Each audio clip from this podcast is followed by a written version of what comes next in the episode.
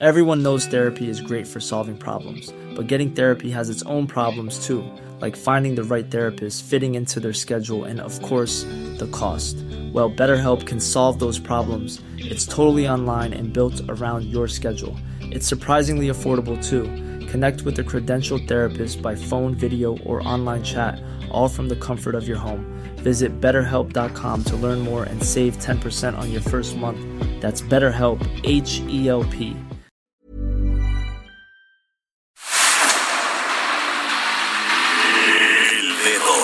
la llaga. Había una vez un mundo en el que nadie creía. Un país de historias inexplicables. Una nación con personajes asombrosos. Santo Tomás tenía razón. Hay que ver para creer. El México increíble. Las verdades que duelen. La voz de los que callan. El dedo en la llaga. Infórmate, diviértete, enójate y vuelve a empezar. El Heraldo Radio presenta El Dedo en la Llaga con Adriana Delgado.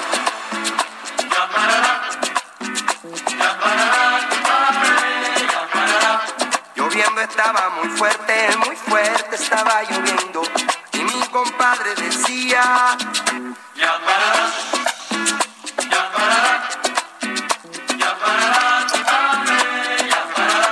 Pues sí, estamos escuchando. Ya parará, ya parará, ya parará. Jorge Sandoval, te saludo con mucho gusto este miércoles 3 de junio del 2020. Adriana Delgado, con el mismo gusto de saludarte, escuchando al gran Chicoche. ¡Ay, maravilloso! Pero déjame decirte cómo es que me acordé. O sea, hago referencia a Chicoche en este dedo en la llaga. Bueno, hacemos.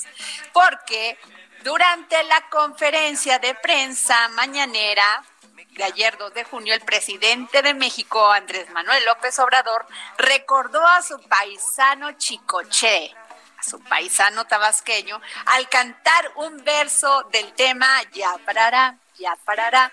El momento se dio desde Mérida, Yucatán, donde se encontraba como parte de su gira por el sureste, ya que se registraba una intensa lluvia causada por la tormenta tropical Cristóbal.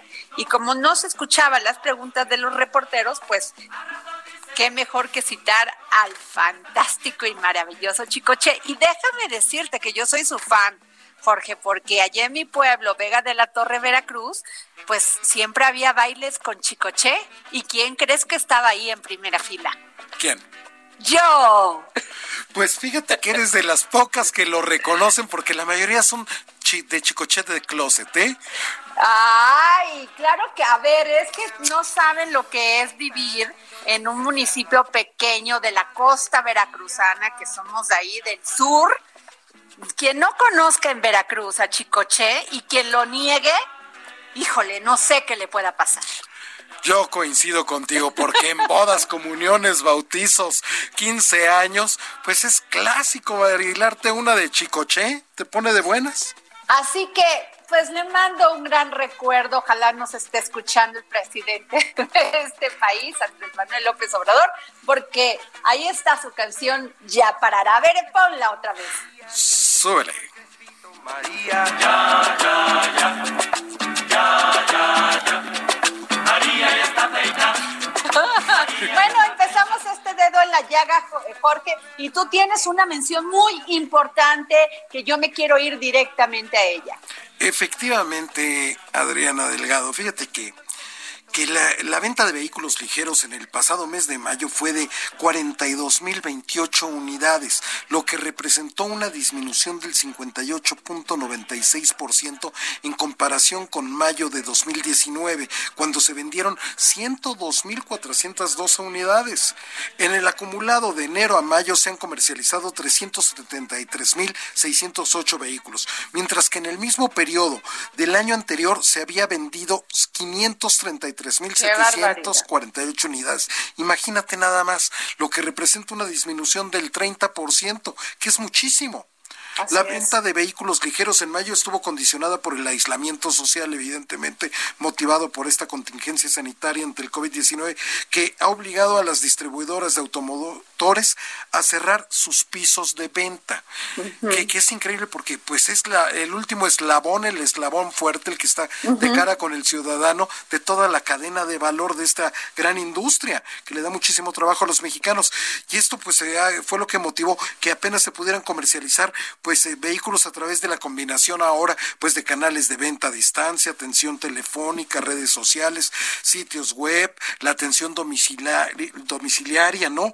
Pero eh, este se ha ido adecuando la industria, pero nunca es lo mismo. Tú cuando vas a comprar un auto, pues quieres olerlo, quieres tocarlo, quieres probarlo, quieres ver si de verdad es así como se presentan las fotos y quieres ir a ir a verlo.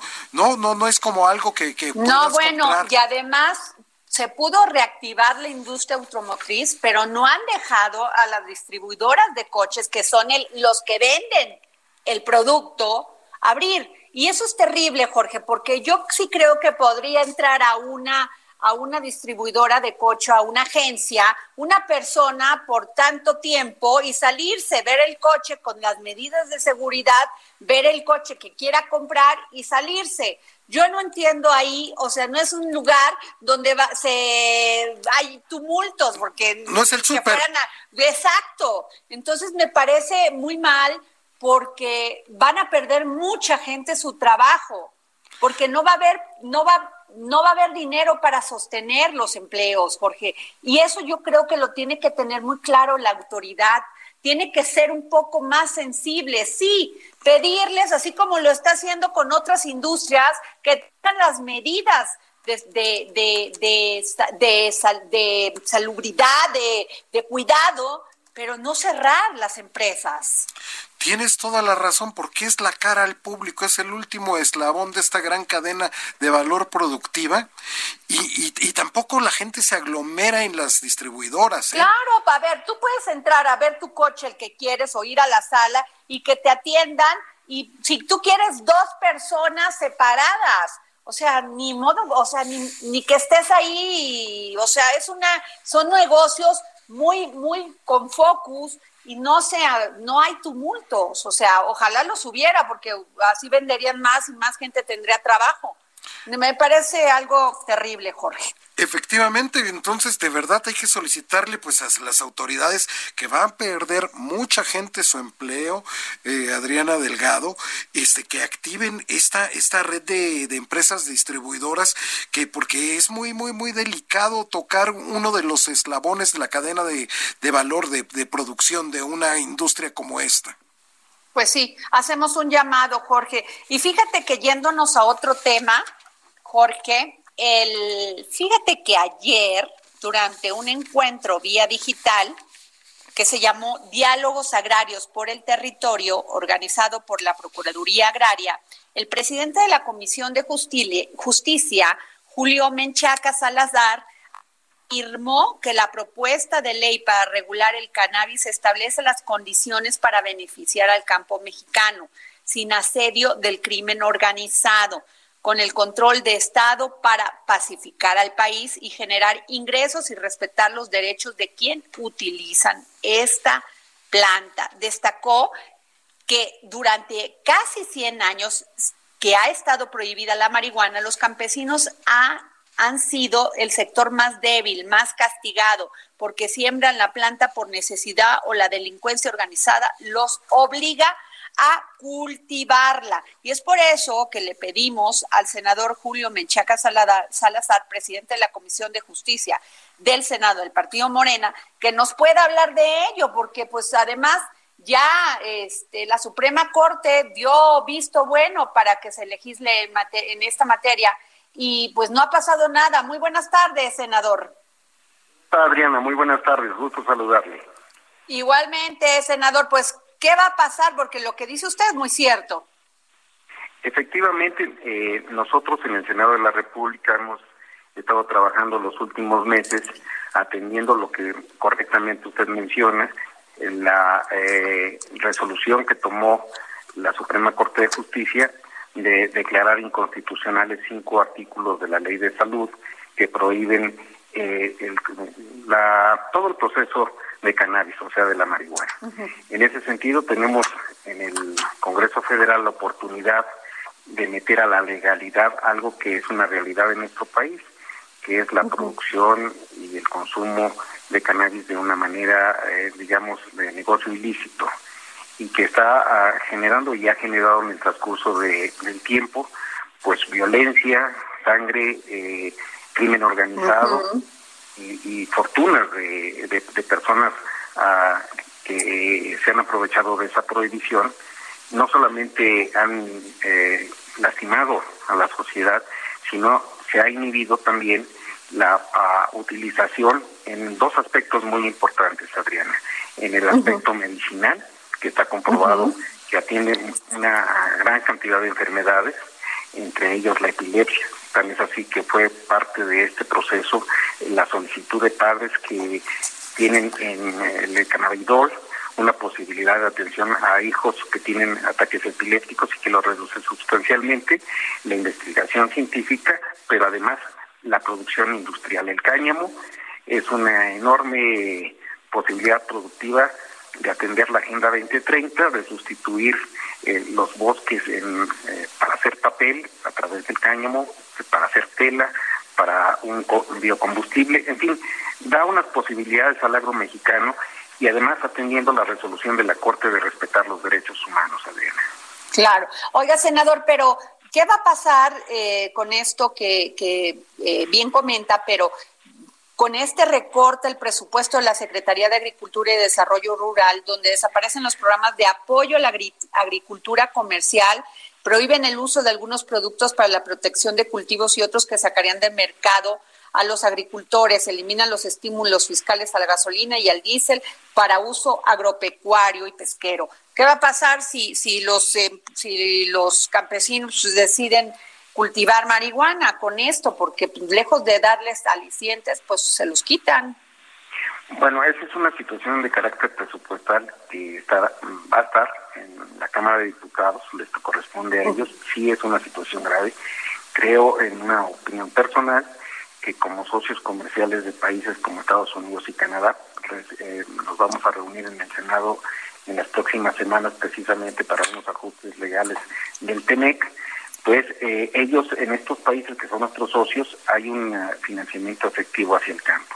Eh, el presidente ha dicho que los apoyos seguirán, lo que se sustituye son los intermediarios que merman muchísimo el, recurso que, que debe de llegar a los campesinos los intermediarios han hecho en el transcurso del tiempo, pues digamos, una merma muy sensible. Entonces, o sea, son por ejemplo estas organizaciones que muchas estaban patrocinadas por los partidos políticos. Efectivamente, efectivamente, con una, una utilización político electoral y finalmente ah, no solamente en el tema de cannabis, sino en el tema de producción en el campo mexicano se ha empobrecido porque cientos de miles de millones de pesos que en el transcurso de las últimas décadas supuestamente fueron dedicados al campo, pues quedaron en otra cosa.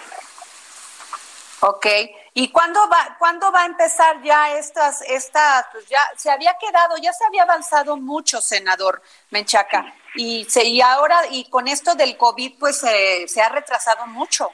Desafortunadamente, eh, eh, nosotros eh, estábamos en tiempo y forma en las Comisiones Unidas de Justicia, de Salud y de Estudios Legislativos Segunda, aprobamos en lo general la minuta, que no solamente es la ley que regula eh, la marihuana, sino también modificaciones a la legislación penal y a la ley de salud. Esto fue en, en, marzo, desafortunadamente vino la cuestión del COVID, pero no hemos dejado de trabajar, hemos estado recepcionando en las comisiones propuestas no solamente de nuestro grupo parlamentario y de nuestros aliados, sino también de otros partidos que se abstuvieron en la aprobación en lo general, con la disposición de hacer una regulación que en un tema tan polémico es muy complicado quedar claro. con todas las opiniones. Claro. Eh, que eh, hay quien dice que es blanco y hay quien dice que es negro. Entonces, pues tener términos medios, meter al orden un asunto que ha generado tantas situaciones eh, desafortunadas para nuestro país.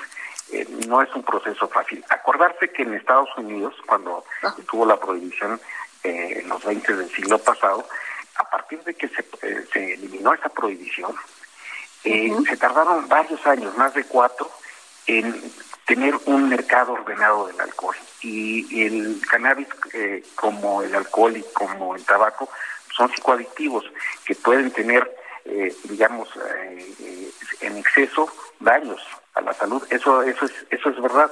Pero cada quien, y esa fue la determinación de la corte, adultos, se podrá tomar la decisión, pues, claro. lo consumen o no lo consumen. Oiga, senador Michaca, hay una pregunta, porque muchos de estos ah, mencionábamos sobre los campesinos que han sido, este, pues que los han metido en la cárcel porque han sembrado este, este, este cultivo de la cannabis, de la marihuana, y este, y pues han, muchas veces han sido obligados y siguen en la cárcel. Eh, ¿La ley de amnistía no sirve para ellos? Efectivamente, es una legislación, es, será eh, y es motivo de otra ley.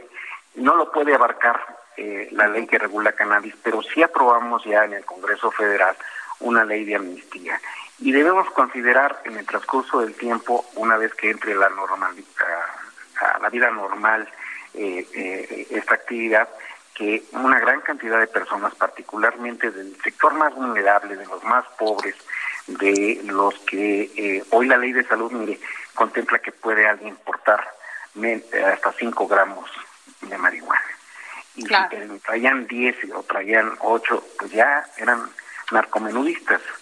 Este, pues Entonces, eh, al ampliar el rango, pues van a poder tener la posibilidad de personas en ese sentido, particularmente jóvenes, particularmente mujeres eh, que, que tienen el derecho de consumir lo que sí lo contempla la ley, pero la ley de salud no dice dónde lo van a comprar, dónde lo van Pues a producir, nada más sí puedes traerlo, eh, queda muy corta.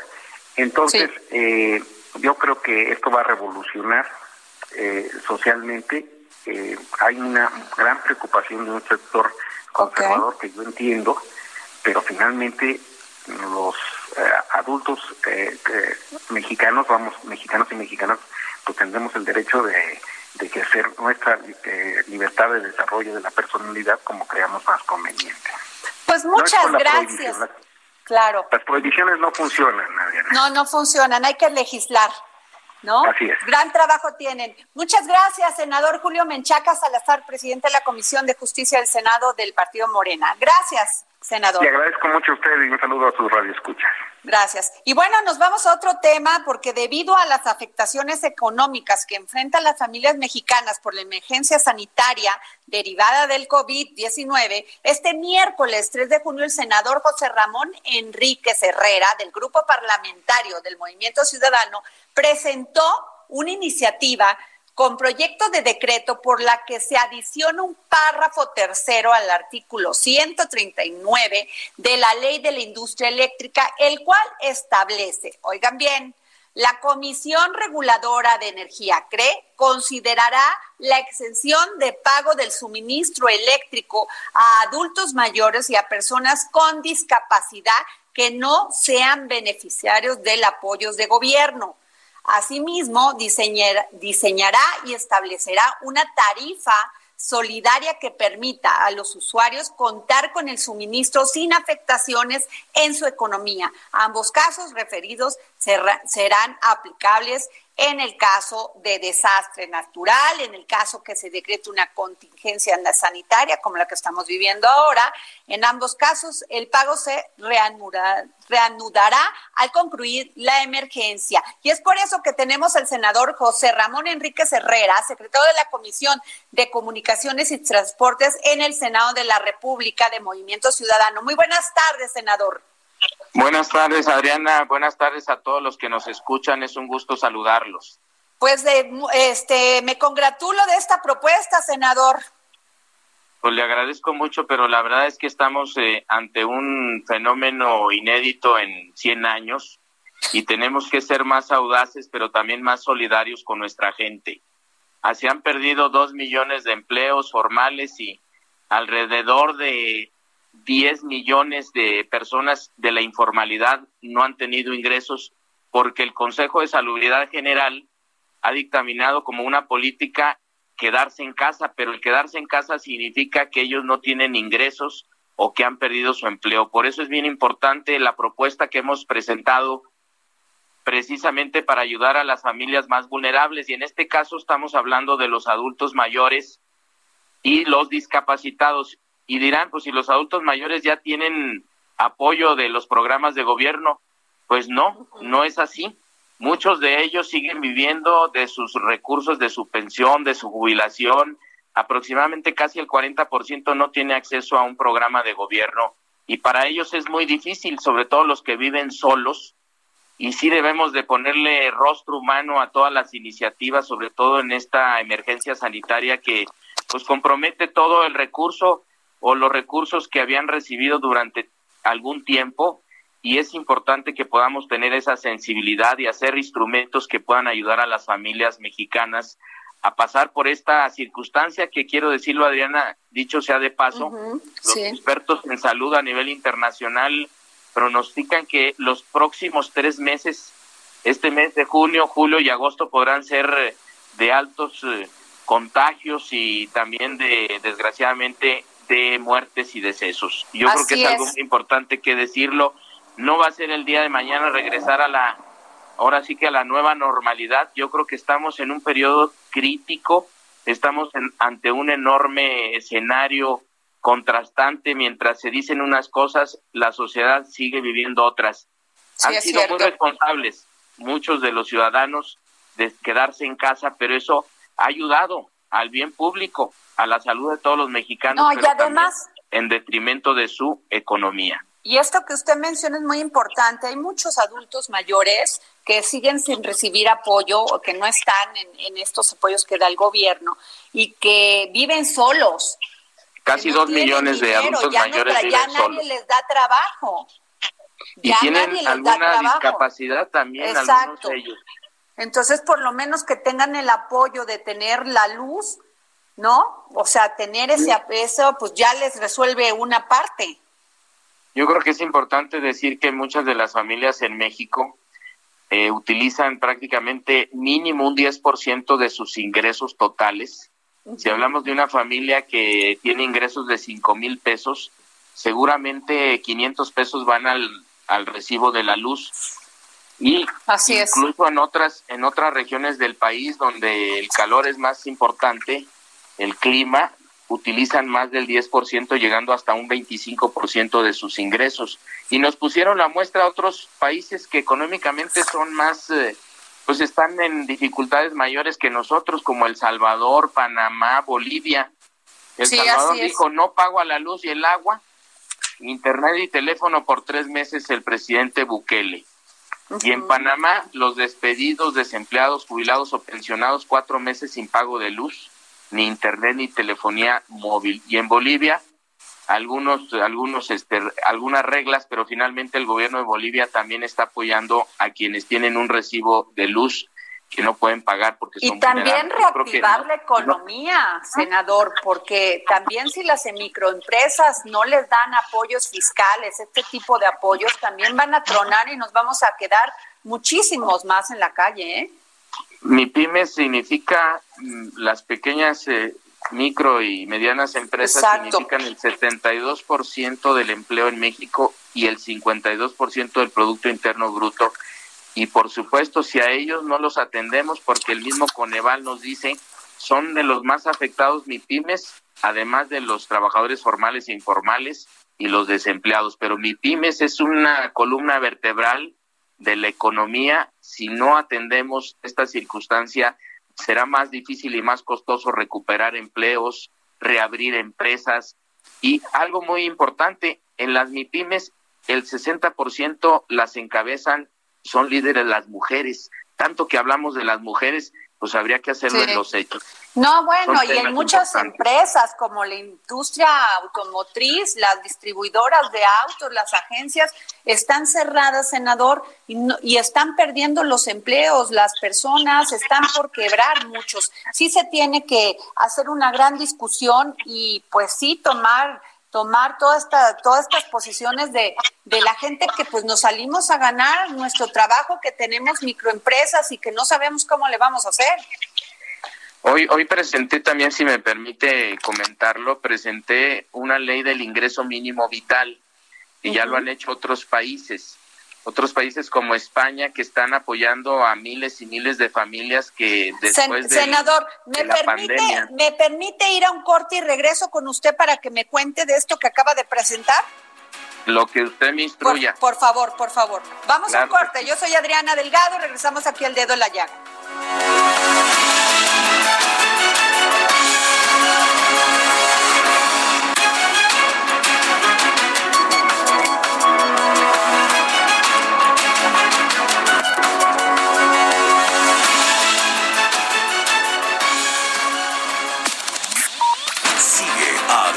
En su cuenta de Twitter, arroba Adri Delgado Ruiz. Además, te invitamos a enviar tus opiniones y comentarios en texto o por mensaje de audio a través de WhatsApp al 55 2544 3334. Y si quieres escuchar El Dedo en la Llaga de El Heraldo Radio, en cualquier momento y donde quiera que te encuentres, descarga el podcast disponible en Spotify y iTunes. Escucha la H, Heraldo Radio. Bueno, regresamos aquí al dedo en la llaga y estamos, eh, tenemos en la línea al senador José Ramón Enrique, secretario de la Comisión de Comunicaciones y Transportes en el Senado de la República de Movimiento, de Movimiento Ciudadano. Seguimos con usted, senador. Nos estaba comentando sobre un sí, Adriana. que presentó el Hoy tuvimos la gran oportunidad de presentarle a todas las fuerzas políticas en la sesión de la Comisión Permanente la propuesta también de otra iniciativa de ley del ingreso mínimo vital. Estamos calculando que hasta el día de hoy podemos eh, sumar aproximadamente 18 millones 400 mil mexicanos que han perdido el empleo o han perdido sus ingresos. De seguir así y con las medidas de aislamiento, precisamente de quédate en casa, independientemente de que va a ser gradual, muchos de ellos van a seguir sin ingresos y con la triada que hoy tenemos, que es la crisis sanitaria, la crisis de economía y una crisis de seguridad que ya tenemos desde hace años, pues se puede llegar a tener una circunstancia que nadie podría imaginar que es la crisis humanitaria. Yo creo que es importante es urgente, la pandemia nos exige y, nos va a pedir cuentas. El, el pueblo de México, finalmente va a haber rendición de cuentas después de la pandemia, qué se hizo, qué se propuso, qué se apoyó a la gente. Y yo creo que es importante este, este tipo de iniciativas porque le permitiría a la gente tener un ingreso mínimo, que son los 123.22 pesos por día, lo que suma alrededor de 3.680 pesos por persona y esto le podría permitir sobrellevar precisamente las siguientes 12 semanas frente a la pandemia y poder tener ingresos. Les pedimos que se queden en casa, pero no tienen ingresos. Entonces, ¿cómo vamos a frenar un posible rebote, un posible rebrote epidémico con más casos, más contagios y más muertes? Por eso tenemos que salvar vidas, pero también salvar empleos, Sí, eso es, eso es vital porque, porque sí, como bien dice, dijo una persona, si no se muere, si no nos morimos por el coronavirus, nos vamos a morir de hambre. Y no, no es, a lo mejor es muy extremista decirlo así, pero es la verdad. Muchísima Adriana, la pobreza alimentaria es de todos los días en claro. muchos miles y miles de, de hogares de nuestro país y por supuesto que es un lenguaje coloquial, pero nos describe totalmente la circunstancia que viven muchas familias desesperadas y les seguimos pidiendo como política pública a través del Consejo de Salubridad General que se queden en casa porque es mucho riesgo y a costo de qué? Porque ellos están poniendo todo precisamente para un bien público que es cuidar la salud de todos los mexicanos. Tenemos que ser solidarios, tenemos que tener rostro humano y tenemos que pensar que todo lo que implica a 20 millones de mexicanos darles un ingreso vital significaría aproximadamente 221 mil millones de pesos. No llega ni al 1% del Producto Interno Bruto del país. Se tendrían que redireccionar 3.6 eh, por ciento de los recursos del, del presupuesto de egresos de la federación. Pero otros países han podido invertir más del 30% como Alemania del Producto Interno Bruto proporcionalmente. Son decisiones que han tomado ellos en Latinoamérica, incluso como Perú, Colombia, que están invirtiendo casi un 7, un 8% de su Producto Interno Bruto. Sí, es que no es para menos. Este, no es para menos, son tres meses que no han trabajado las personas. Y lo que viene, Adriana, por eso, y incluso resalto que la, la diputada Rojas eh, nos, nos dio su apoyo, se adhirió a esta iniciativa, es la presidenta de la Cámara de Diputados, ahora participando en la comisión permanente, y sé que se van a sumar muchos más, porque al final lo que necesitamos son medidas que resuelvan, no confrontaciones políticas, no, no es tiempo de, de lucha, de, de, de intereses, de mezquindades, es el tiempo de coordinarnos, de ponernos de acuerdo, que los tres órdenes de gobierno estén en armonía, que estén trabajando por la gente, porque si no el pueblo se la va a cobrar a cada uno de los que no hicieron No es tiempo de filias ni de fobias. Así, de sencillo. Además, yo me pregunto una cosa, senador, si el presidente va a, si el presidente Andrés Manuel López Obrador va a Mérida o va a Tabasco o va a Veracruz, ¿por qué no le acompañan los senadores que son de las otras fuerzas políticas, independientemente de los senadores que son de Morena. Hemos estado convocando, y lo hacemos con mucha responsabilidad y mucho respeto, hemos estado convocando a que haya un acuerdo nacional donde nadie se quede fuera, ni la sociedad civil, ni los periodistas, los medios de comunicación, los científicos, los académicos, las amas de casa, todos estén representados para tomar las mejores decisiones. Yo creo que es importante decirlo, más allá de los colores, de los partidos políticos, de las bancadas, y usted tiene razón, Adriana, lo que importa es México y los mexicanos, porque al final todos vamos a perder y en esta circunstancia a nadie le conviene que empeore la seguridad. ¿Qué va a hacer una persona que no tiene ni siquiera para llevar el, ahora sí que los alimentos a la mesa de claro. su casa? Claro, y además, pues, ustedes son nuestros representantes, ustedes son nuestros representantes, o sea, independientemente si el presidente va a un lugar, deberían también ir los representantes de los otros partidos que también fueron votados por, los ciudadanos y, ver las necesidades también que se plantean, sin filias sin fobias. A lo mejor lo que estoy diciendo es una utopía, pero creo que es importante que en estos momentos que estamos pasando tan complicados, donde la industria automotriz nos está cayendo, se está cayendo, se está desmoronando, los empleos se están perdiendo y otras industrias, es importante que hagamos un esfuerzo y unamos, unamos todas las voluntades para que salgamos adelante.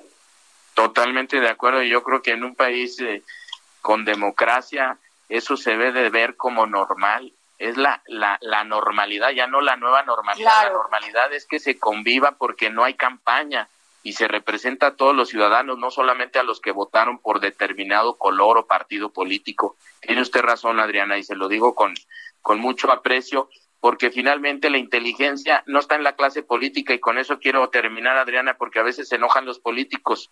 Yo soy un cirujano de la retina, soy médico toda mi vida, he vivido de la medicina, estoy orgulloso de poderle servir con mis conocimientos a nuestros semejantes, pero el problema que tenemos es con la clase política, Adriana.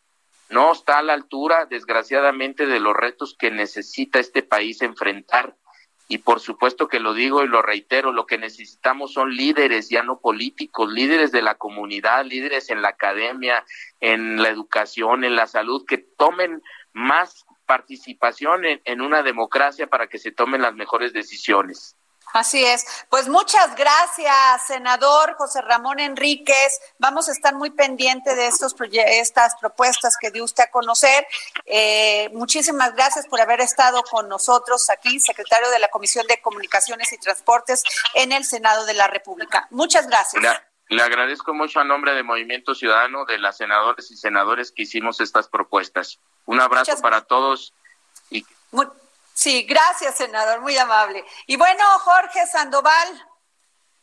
Pues mira, para, para demostrar la pluralidad que hay aquí en tu espacio, en el dedo en la llaga, ya se encuentra en la línea el senador Víctor Fuentes del PAN, ya tuviste a ah, Morena, pues ya tuviste a Movimiento Ciudadano y ahora se encuentra ah, Acción pues Nacional. Fíjate qué bueno, porque me gustó mucho la propuesta del senador Víctor Fuentes, presidente de la Comisión de Desarrollo Urbano, Ordenamiento Territorial y Vivienda en el Senado de la República, porque él propone la reducción del ICR a un 25%. ¿Por qué, senador? Cuéntenos. Bueno, primero que nada, muy buenas tardes a todos. Buenas Muchas gracias por, por el agrado hacia nuestra propuesta. Eh, mire, estamos pasando por una situación, yo creo que sería redundar, de lo preocupante, de, de lo que a todo mundo nos interesa superar.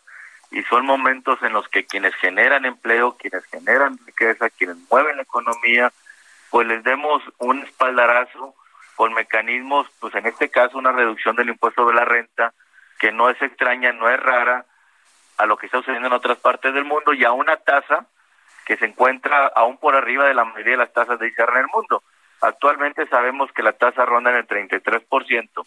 Reducir al 25, que es una tasa que está como quiera por arriba del promedio internacional, esos 7, 8 puntos traerían consigo oxígeno puro para muchos comercios, para muchas empresas, para mucha industria. Yo soy senador de Nuevo León. En Nuevo León, pues, ¿qué le puedo decir? Sabemos trabajar, sabemos hacer negocio, sabemos hacer empresa históricamente y la verdad que en la conversación, en la plática permanente con el sector empresarial, comercial e industrial del Estado, pues es una de las exigencias históricas más constantes y sonantes, ¿verdad? La reducción de la tasa de cobro en impuestos de la renta. Oiga, senador, y este, pero además muy importante porque de veras que esta, como yo le decía al senador José Ramón, ahorita que nos está platicando de su propuesta, ¿qué va a pasar? Estamos a punto que se desmorone el país, o sea, que se nos, que se desmorone, no quiero ser fatalista, pero pero eh, ah, unos hablan de un millón de empleos perdidos o el, Seguro Social de 600 mil, el INEGI de 12 millones. ¿A dónde van a ir las microempresas? ¿Qué están pensando ustedes? Pues nosotros muy preocupados porque muchos de nosotros, los del PAN, los que nos dicen los FIFIs, que nos dicen neoliberales, que nos dicen conservadores, pues muchos de nosotros, ya sea nosotros directamente o un hermano o un primo o alguien conocido, pues ha enfrentado históricamente y en este momento está enfrentando lo que es realmente y técnicamente pues una crisis y una recesión pues, grandísima. Lamentablemente quienes están del otro lado, yo creo que muy pocos, por, por no decir casi nadie, sabe de lo que es estar al otro lado del mostrador con falta de clientes, sabe lo que es tener la industria o la empresa parada, no sabe lo que es pagar una nómina cuando no hay ventas, no sabe lo que es pretender, intentar, como siempre se ha hecho y, bueno, y por lo mejor de las veces, de pagar impuestos cuando no hay necesariamente el flujo que se requiere. Entonces, pues esos 20, 40, 100, 200 millones, 10 millones de pesos según tipo de comercio o industria que en este momento se faltan en el flujo, faltan en la liquidez, pues bueno, lamentablemente quienes están detrás de, de un modelo que está apostando a la quiebra del país, pues son cosas que no conocen. Y uno pues hasta ahí con los, los, no los entiende, pero los compadece. Ojalá tuvieran oportunidad, espacio y tiempo de cuando menos ir a un taller de algunos tres, cuatro meses para que pues medianamente o, conservadoramente supieran de lo que cómo se mueven los flujos y cómo se mueve pues ahora sí que el dinero dentro de un negocio de una empresa y que vean que están completamente en el rumbo equivocado. Totalmente, y en otros países han apoyado a la microempresa de una manera, o sea, les han, pues, uh, los impuestos los han, se los han dado de tres meses, o sea, el apoyo de que no paguen impuestos en tres meses, que no paguen luz, que no paguen agua, para poder salir adelante. En Estados Unidos inclusive les apoyaron para pagar los salarios de los trabajadores, pero aquí estamos viendo que no está funcionando eso y no hay ninguna propuesta. Sí, bien parece que esa frase de que esta situación escaló como anillo al dedo, pues están con mañas, hay muchos intereses detrás de eso, porque bien parece que todo lo que están haciendo, realizando, proponiendo, ejecutando, implementando, pues van van en el sentido de terminar con la pequeña y la mediana empresa, por lo pronto, distinguir las clases medias.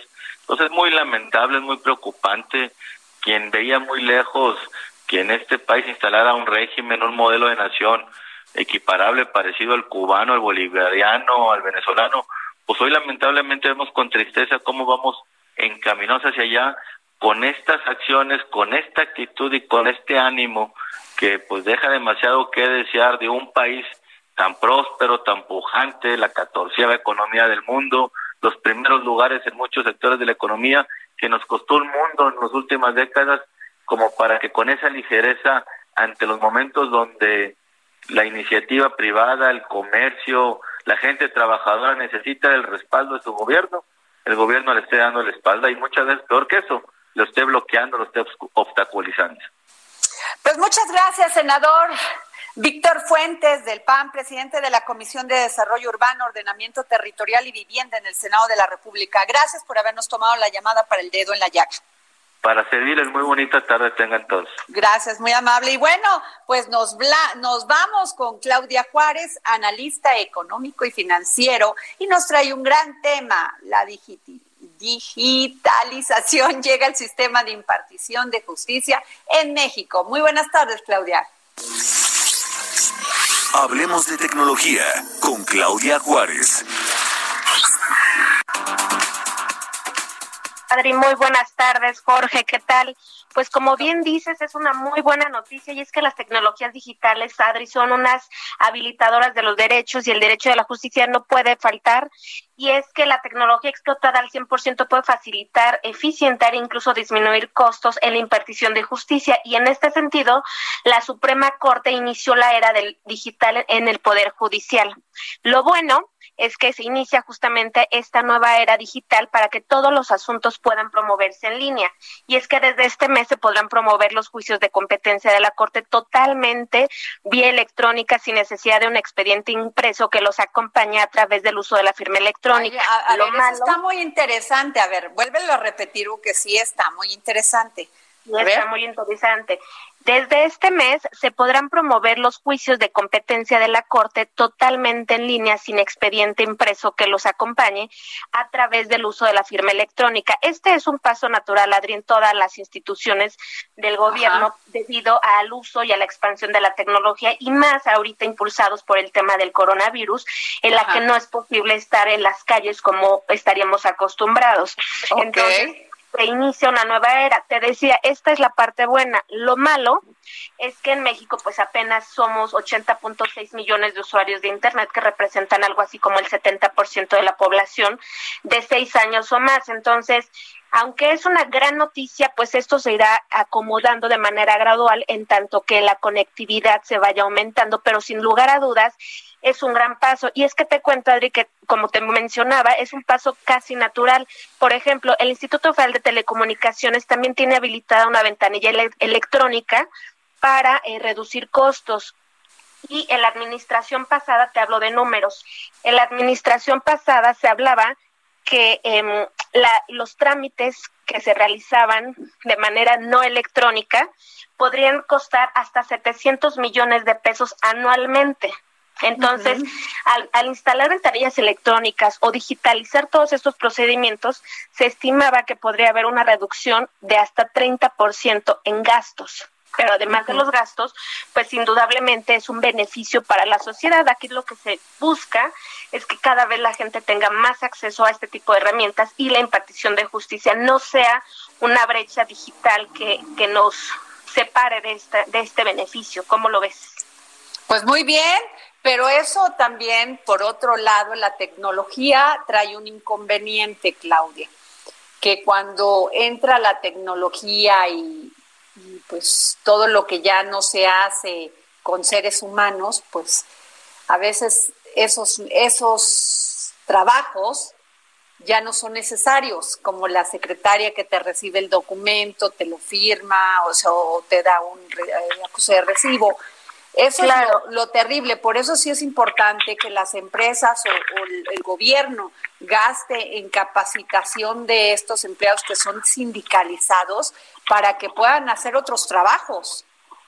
Claro, que puedan ubicar o reubicar al personal, porque te decía, es un fenómeno casi natural, no solo en México, sino a nivel mundial, esta transición tecnológica. Pero, como bien mencionas, pues la transición tecnológica conlleva justamente a la desaparición de puestos o a la reducción de personal, porque ya todo está siendo automatizado. ¿Qué es lo que pasó en Estados Unidos? ¿Qué es lo que pasó en Estados Unidos, Claudia? Jorge, ¿me estás escuchando?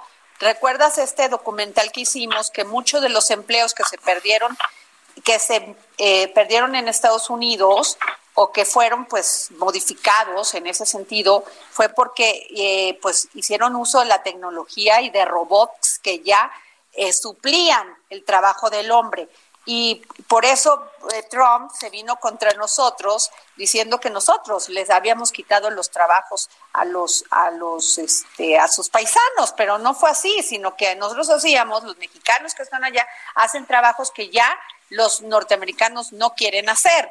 Entonces, ese es el problema, la tecnología, esta transición que tú hablas, ¿o no es así, Jorge?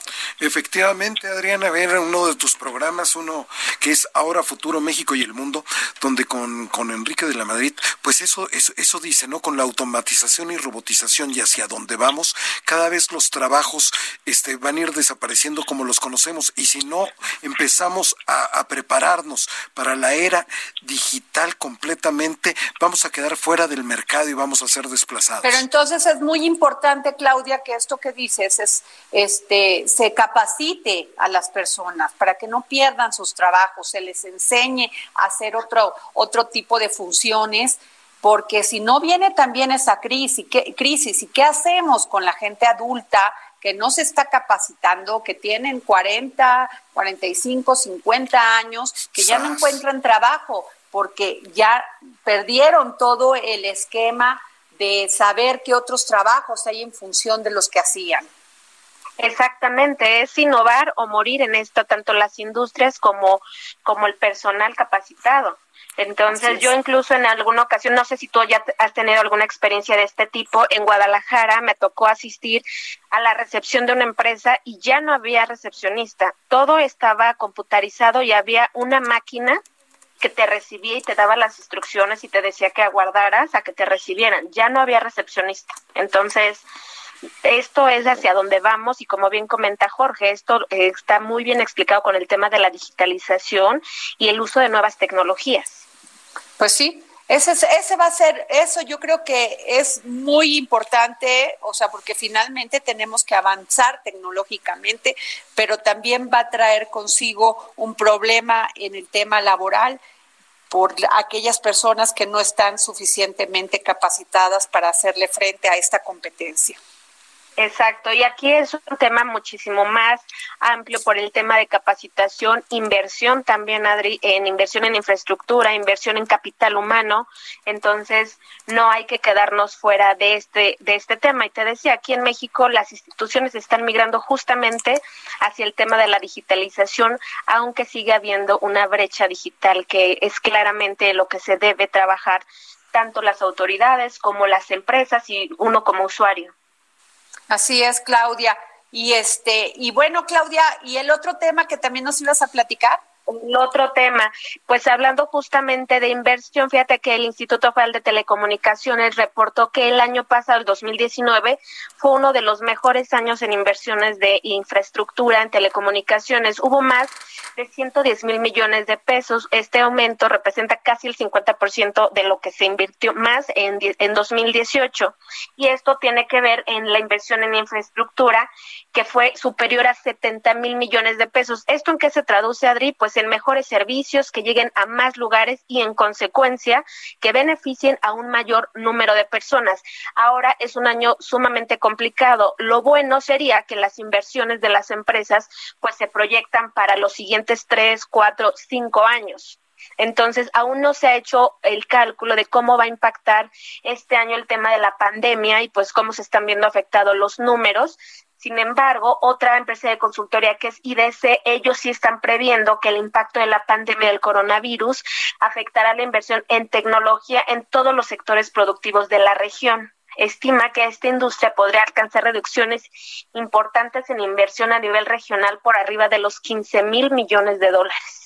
Entonces, por, una, por un lado, en México, pues el año pasado las empresas se pusieron las pilas y todo esto en beneficio, pues de ellos mismos, pero sobre todo de los usuarios, que tengamos más accesibilidad, mejores servicios y con mayor calidad pero por el otro, pues nos hemos visto afectados en todos sentidos por esta pandemia y pues habrá que ver eh, los números que reporten hacia el final del segundo semestre de este año las empresas. Va a ser muy importante, hay que estar atentas, este, Claudia, porque yo sí estoy preocupada por el tema de empleos, Claudia y Jorge, el tema de que mucha gente puede perder su empleo, que muchas microempresas pueden quebrar estoy muy preocupada y creo que hemos estado muy, muy suaves para tomar decisiones en ese sentido, para apoyarlos de inmediato. Exacto, habrá que ver el, el, impacto real en los próximos meses y como tú dices, aquí lo más preocupante eh, es el impacto a las personas de a pie, a los que trabajamos todos los días, a los que tienen las pequeñas y medianas empresas. Pues ya nos vamos, Claudia Juárez. Muchas gracias por haber estado con nosotros. Gracias, Jorge Sandoval. Gracias, este, Adriana. nos vemos mañana en, para poner otra vez el dedo en la llaga. Muy buenas tardes.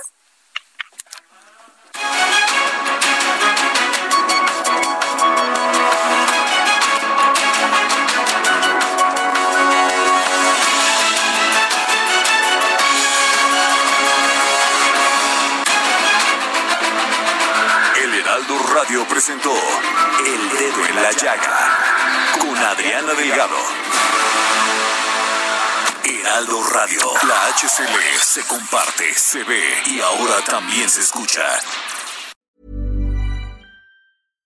Hi, I'm Daniel, founder of Pretty Litter. Cats and cat owners deserve better than any old-fashioned litter. That's why I teamed up with scientists and veterinarians to create Pretty Litter. Its innovative crystal formula has superior odor control and weighs up to 80% less than clay litter. Pretty Litter even monitors health by changing colors to help detect early signs of potential illness. It's the world's smartest kitty litter. Go to prettylitter.com and use code ACAST for 20% off your first order and a free cat toy. Terms and conditions apply. See site for details.